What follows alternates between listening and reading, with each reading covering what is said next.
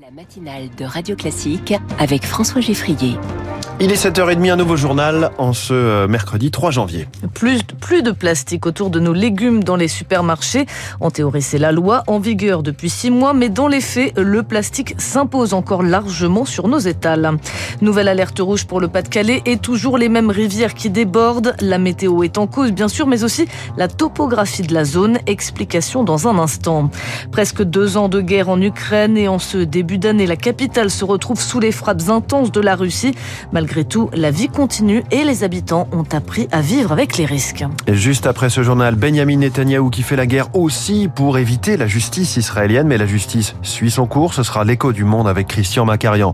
8h moins le quart, le journal imprévisible avec un certain Bernard Tapie dans le rétroviseur de Marc Bourreau. Puis les bons chiffres du cinéma en France en 2023, ce sera le décryptage de David Barrault. Julie Drouin, fini les légumes emballés dans du plastique. Ce devrait être une réalité depuis le 1er janvier. Oui, les industriels avaient jusqu'au 31 décembre pour s'y conformer.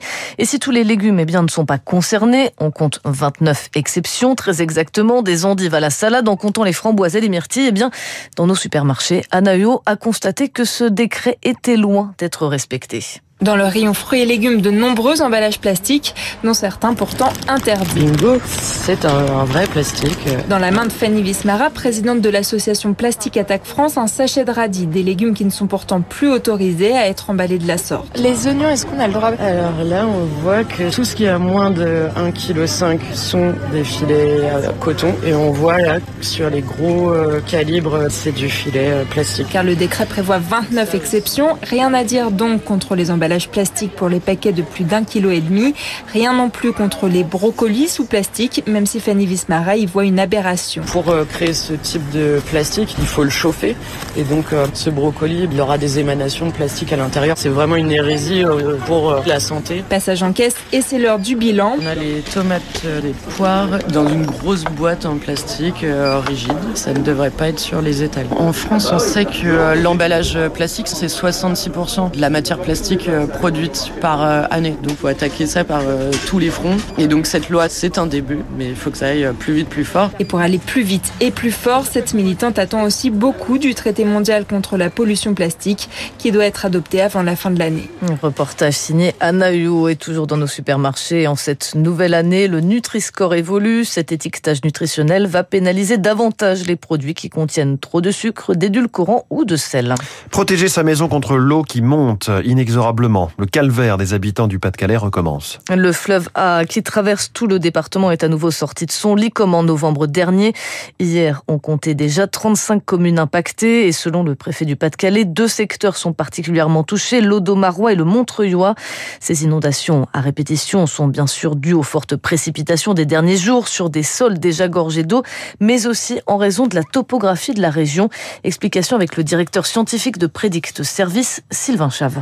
Au mois de novembre, euh, il est tombé euh, trois fois la pluie euh, moyenne sur ces secteurs-là, ce qui occasionne donc une saturation des sols importante. Donc les nouvelles pluies qui arrivent sur ces territoires-là ont du mal à s'infiltrer, à s'évacuer vers la mer. D'un point de vue géographique aussi, c'est une région qui est très plane avec très peu de relief. Donc les pluies qui font monter les cours d'eau ben, se retrouvent dans des zones un peu de, de dépression ou des zones très plates. Et là aussi, effectivement, l'eau a du mal à s'évacuer vers la mer. Donc tous ces facteurs là explique un peu la situation qu'on connaît de façon récurrente sur ces zones-là. Des propos recueillis par Marine Salaville. Gérard Depardieu, objet de multiples tribunes ces derniers jours. Selon nos confrères du Parisien, une procédure disciplinaire a bien été ouverte concernant sa Légion d'honneur en raison de la nature des propos tenus par le comédien dans l'émission Complément d'enquête sur France 2. Une démarche lancée par la grande chancellerie de la Légion d'honneur. Radio Classique 7h34 et ce matin on s'intéresse aux médicaments biosimilaires. Introduits dans l'Hexagone depuis une dizaine d'années. Il copie certains médicaments issus de produits biologiques dont le brevet est tombé dans le domaine public. Pourtant, malgré leurs effets thérapeutiques, ils peinent à s'imposer en France. Mais Rémi Pfister, cette année 2024 pourrait changer la donne. Seulement deux médicaments biosimilaires peuvent actuellement être délivrés en pharmacie. Ils préviennent de la baisse des globules blancs lors de certaines infections. Pour tous les autres, du fait de leur spécificité, jusqu'ici, l'agence du médicament refusait de les considérer comme génériques, explique Philippe Bessé, président de la Fédération des syndicats pharmaceutiques. Comme ce sont des médicaments qui sont issus du vivant, en fait, euh, c'est un peu plus complexe de dire que c'est rigoureusement euh, la même chose. Elles sont minimes, mais il peut y avoir des différences. Pour autant, ce sont des médicaments qu'on peut donner indifféremment euh, du produit de référence. Ils sont également entre 15 et 30% moins chers. Alors pour permettre à l'assurance maladie de faire des économies, la loi de finances de la Sécu 2024 précise désormais que chaque biosimilaire peut être prescrit, sauf si l'agence du médicament l'inscrit sur une liste noire.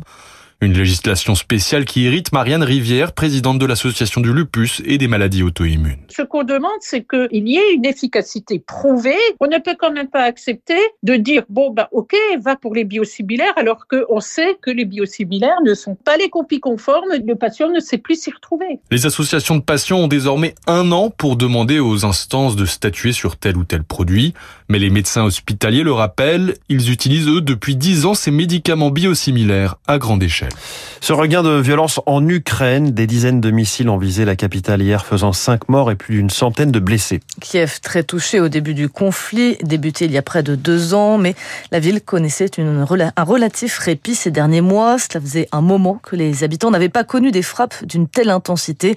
Malgré tout, une certaine forme de résilience est apparue. Même en temps de guerre, la vie continue, Baptiste Coulon? C'est l'attaque la plus longue et la plus forte à Kiev depuis le début de la guerre, mais loin d'être une surprise, estime Joseph Tess, un humanitaire français basé dans la capitale. Pour se protéger hier matin, des réflexes un temps oubliés sont réapparus. On savait que la Russie reconstituait son socle de missiles, on savait que ça allait reprendre. Il y a quelques semaines, on ne serait pas allé dans les abris en cas d'alarme. Là maintenant, on sait que c'est sérieux et euh, s'il y a une alerte, on va descendre dans, les abris. Mais après deux années de guerre et des réveils au rythme des alertes, la population a gagné en résilience et Joseph Tess, directeur adjoint de l'association Acted, qui vient en aide aux Ukrainiens, a appris à vivre avec le conflit. Les équipes tout de suite veulent préparer la réponse. Qu'est-ce qu'on peut faire? Où est-ce qu'on va envoyer les équipes en priorité? Le travail, c'est aussi une façon de passer tout de suite à autre chose. Tetiana Ogarkova habite non loin de Kiev. Elle aussi a entendu la violence des explosions hier matin et automatiquement c'est vers son téléphone qu'elle s'est tournée. J'ai appelé mes parents parce que mes parents, ils étaient à Kiev même. Ils n'ont pas du tout dormi. C'était tellement fort que les murs tremblaient. Donc oui, on continue à vivre malgré la guerre, bien sûr. Et preuve que la vie continue, c'est dans les Carpates, à l'ouest de l'Ukraine, loin du front, que Tetiana Ogarkova a décidé de passer quelques jours de vacances en famille. Nous avons prévu bah, rester dans le calme, on va découvrir des balades, des cafés, peut-être une piscine, voilà, de penser à autre chose et se reposer bien sûr. Quatre jours de pause en forme de parenthèse, loin de la guerre. Et les autorités ukrainiennes appellent ce matin leurs alliés occidentaux à accroître leur aide militaire. Ce conflit, lui, a débuté il y a 12 ans en Syrie. Les Nations Unies viennent d'acter la fin de la livraison d'aide humanitaire. Pourtant, la guerre sévit toujours. Plus de 4000 morts en 2023, selon l'Observatoire syrien des droits de l'homme. 500 000 depuis le début du conflit en 2011. Et avec le séisme meurtrier de l'année dernière, un quart de la population dépend entièrement de l'aide humanitaire. Mais faute de financement suffisant et avec la multiplication des conflits à travers le monde, les Nations Unies n'ont plus les moyens.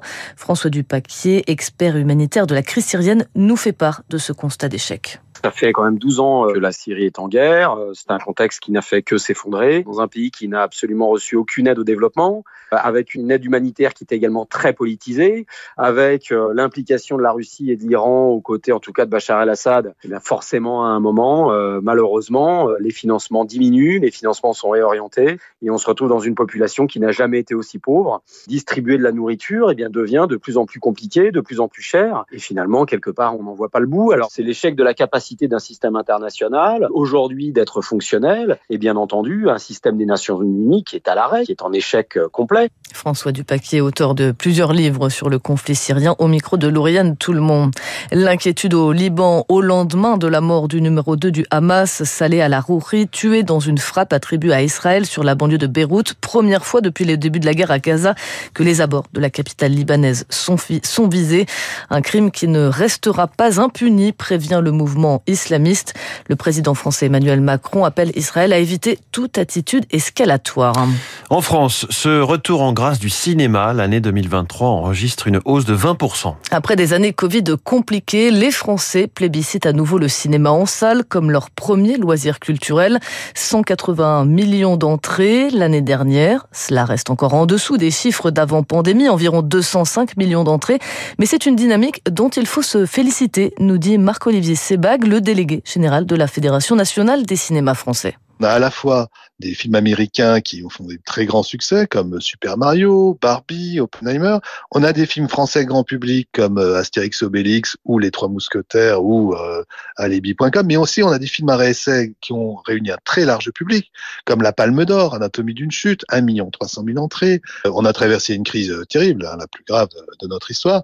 Et désormais, on a réussi à proposer aux Français de renouveler leur expérience cinéma par une offre de films riche, diversifiée, salles innovantes, des salles modernes. Les Français aiment aller au cinéma et euh, l'ont rappelé tout au long de l'année. Des propos recueillis par Victorien Villot. Mais pour les sorties ciné de la semaine, vous retrouvez notre monsieur cinéma Samuel Blumenfeld dans le journal de 8 heures. On parlera du film, le film de la semaine, c'est Priscilla de Sofia, Priscilla, de Sofia Coppola qui parle de Priscilla Presley, la femme d'Elvis. Un biopic euh, assez, assez passionnant, nous dira Samuel Blumenfeld tout à l'heure à 8h. Merci Julie Drouin, c'était votre journal de 7h30. Le jeu du chat et de la souris entre la justice israélienne et Benjamin Netanyahou, c'est l'écho du monde par Christian Macarian dans un instant. Puis le journal imprévisible, Marc Bourreau revisite à sa manière les années Bernard Tapie, Radio Classique.